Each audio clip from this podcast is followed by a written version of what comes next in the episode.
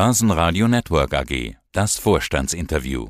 Quartalsbericht. Hallo Herr Groß, mein Name ist Thomas Erath, ich bin CFO der Zumtobel Gruppe und freue mich, die Gelegenheit mit Ihnen zu haben, über unser Q3 zu berichten.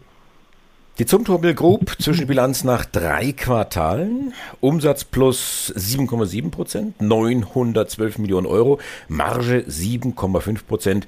Nettoergebnis steigt um ein Drittel auf über 43 Millionen Euro. Ihr Geschäftsjahr beginnt ja traditionell mit einem Feiertag, also dem 1. Mai. Das Jahr 2022 war ja geprägt vom Krieg und den Folgen für Energiepreise, Inflation. Jetzt mal so Hand aufs Herz. Hatten Sie damit gerechnet, dass es mehr Umsatz gibt nach drei Quartalen und deutlich mehr Ergebnis? Also Hand aufs Herz.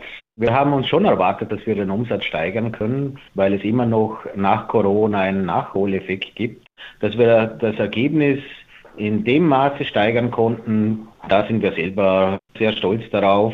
Und es war am Beginn des Jahres noch nicht absehbar.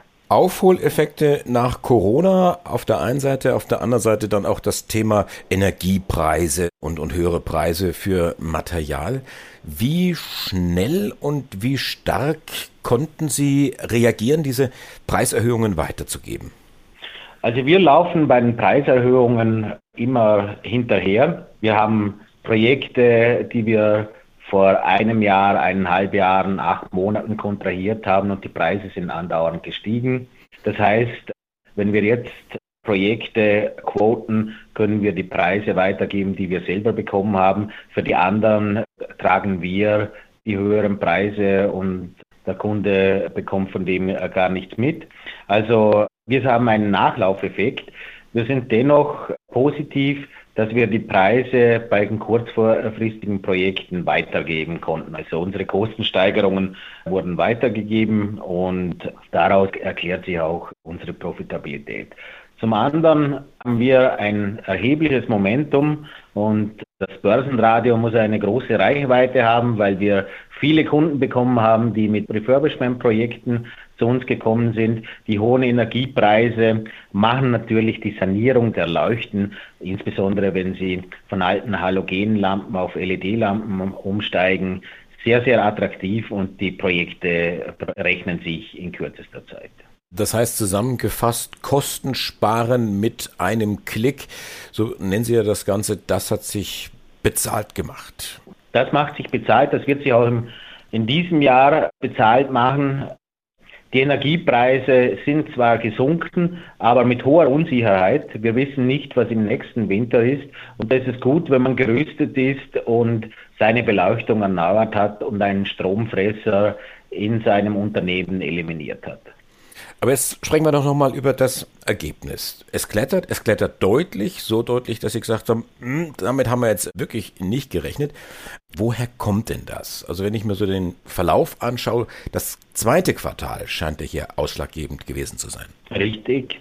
Im äh, zweiten Quartal konnten wir einen erheblichen Volumenseffekt erzielen. Also wir haben erheblich mehr Umsatz erzielt. Im dritten Quartal haben wir immer noch ein Wachstum von 1,9 Prozent, aber das Volumenwachstum aus dem zweiten Quartal konnten wir nicht mitziehen. Das Ergebnis kommt insbesondere daher, dass wir ein sparsames Unternehmen in Vorarlberg sind, viele Kosten einfach vermieden haben, teilweise auch geschoben haben, weil die Preise so hoch waren, dass wir gesagt haben, zu dem Zeitpunkt realisieren wir dieses Projekt nicht. Auf der anderen Seite natürlich auch unsere Kosten unsere Kunden weitergeben. Das muss, das muss jedes Geschäft machen. Wenn die Preise, die wir jetzt als Inputpreiserhöhung haben, nicht an Endkunden weitergegeben werden könnten, würde das das Unternehmen nicht lange aushalten. Wie jedes Unternehmen müssen die, die Kosten auch schlussendlich vom Endkonsumenten getragen werden. Was bedeutet es jetzt singulär fürs dritte Quartal? Sie hatten gesagt, Umsatz leicht gesteigert, Ergebnis kaum verändert. Wie bewerten Sie das? Also wir sind sehr zufrieden. Das Umfeld ist immer noch sehr herausfordernd. Die Preise sind hoch. Also die Preise für Kupfer sind wieder stark angestiegen. Die Preise für Aluminium und so weiter verharren auf hohem Niveau. Und die Energiepreise sind etwas nach unten gekommen. Aber wie jedes Unternehmen sind auch wir vor den Kollektivvertragsverhandlungen und wir werden dieses Jahr auch sicherlich mit höheren Lohnabschlüssen rechnen müssen als im vergangenen Jahr. Was wird da so auf Sie zukommen? Bei uns in Deutschland, da denkt man lautstark über zweistellige Bereiche nach. Also ich hoffe nicht, dass wir zweistellig werden, aber im sehr hohen einstelligen Bereich, dem werden wir äh, zurechtkommen müssen. Was sich auch geändert hat, das ist das Thema Zinsen, Zinswende. Ich sehe 12 Millionen Verlust aus dem Finanzergebnis, also jetzt auf äh, drei Quartalssicht.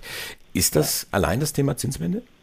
Nein, da sind auch andere Elemente drin, laufen auch Hedges rein, da laufen die Bewertungseffekte von Equity-Unternehmen, bewerteten Unternehmen hinein. Zinsen zahlen wir haben wir für drei Quartale rund 5 Millionen Euro bezahlt. Wir sind ein sehr finanzstarkes Unternehmen, also wir sind sehr solide aufgestellt. Unsere Debt Coverage Ratio, das ist so eine Kennzahl, wie stark ist man, wenn man die Schulden abtragen möchte, sind wir super unterwegs. Wir haben ausreichend Linien für alles, was wir realisieren wollen. Also wir sind da auch für stärkeren Gegenwind gut ausgestattet. Aber das heißt, was wir Privatleute mitmachen müssen, das machen auch die großen Unternehmen mit. Also das heißt, man versucht irgendwo die Schulden zu reduzieren und zahlt trotzdem mehr Zinsen. Also da merkt man schon, dass die Zinswende auch ein bisschen wehtut.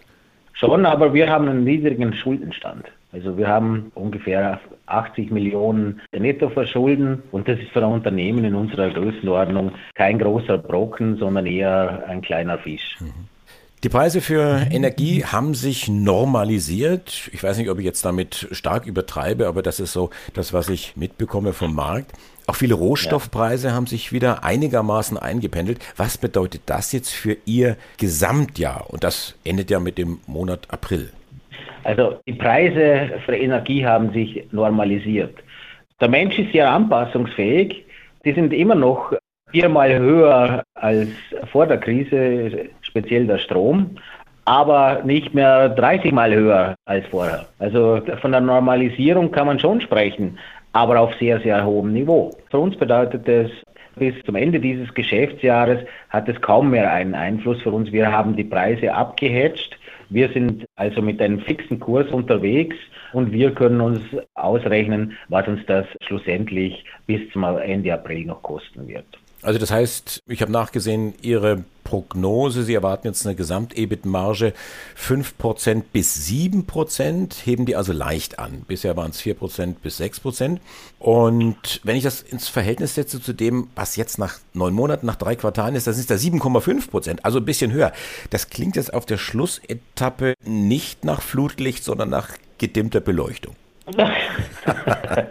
Sehr gut formuliert. Ich möchte dazu sagen, wir erwarten uns, dass wir auch am oberen Ende unserer Guidance herauskommen. Also viel näher bei den sieben als bei den fünf. Aber äh, richtig, richtig erkannt, wir sind derzeit bei 7,5 Prozent und haben eine Guidance von 5 bis 7 Prozent abgegeben. Etwas ein Tick schlechter als year to date in den ersten drei Quartalen.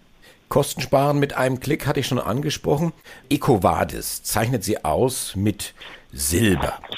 Ich habe mal nachgeschaut, übersetzt bedeutet das alles gut gemacht, ihr seid auf dem richtigen Weg, aber es ist noch Luft nach oben. Wie lautet denn das Ziel? Gold oder sogar Platin? Also Platin ist ganz, ganz schwer zu erreichen. Da müssen Sie auch in der richtigen Industrie sein. Das Ziel für die Tridonic ist sicher Gold, weil Zumtobel hat, soweit ich mich erinnern kann, schon einmal Gold ausgefasst, die Marke Zumtobel. Die Tridonic ist jetzt das erste Mal geratet worden und hat Silber bekommen. Aber selbst mit Silber gehören sie zu den 25 Prozent der besten Unternehmen im ESG-Bereich. Also man muss sich nicht verstecken, wenn man Silber bekommen hat. Auch die Österreicher sind inzwischen beim Skifahren froh, wenn sie Silber bekommen. Da kann man, da kann man ruhig stolz drauf sein und zum Togel war mit Gold unterwegs. Ja, der Punkt geht an Sie mit dem netten und schmunzelhaften Vergleich. Sehr gut. Inniger schmunzeln jetzt noch eine Geschichte. Kurz bevor unser Interview gestartet ist, bekam ich äh, von den Kollegen von Lenzing eine Ad hoc. Die haben mitgeteilt, die streichen ihre Dividende. Klar, Das ist eine völlig andere Baustelle, sehe ich ein. Aber lassen Sie uns einschätzen oder versuchen einzuschätzen, was kommt da auf uns zu. Die Zeiten werden ja nicht unbedingt leichter. Wenn Sie die Konjunktur beurteilen und beobachten, womit rechnen Sie im laufenden Kalenderjahr?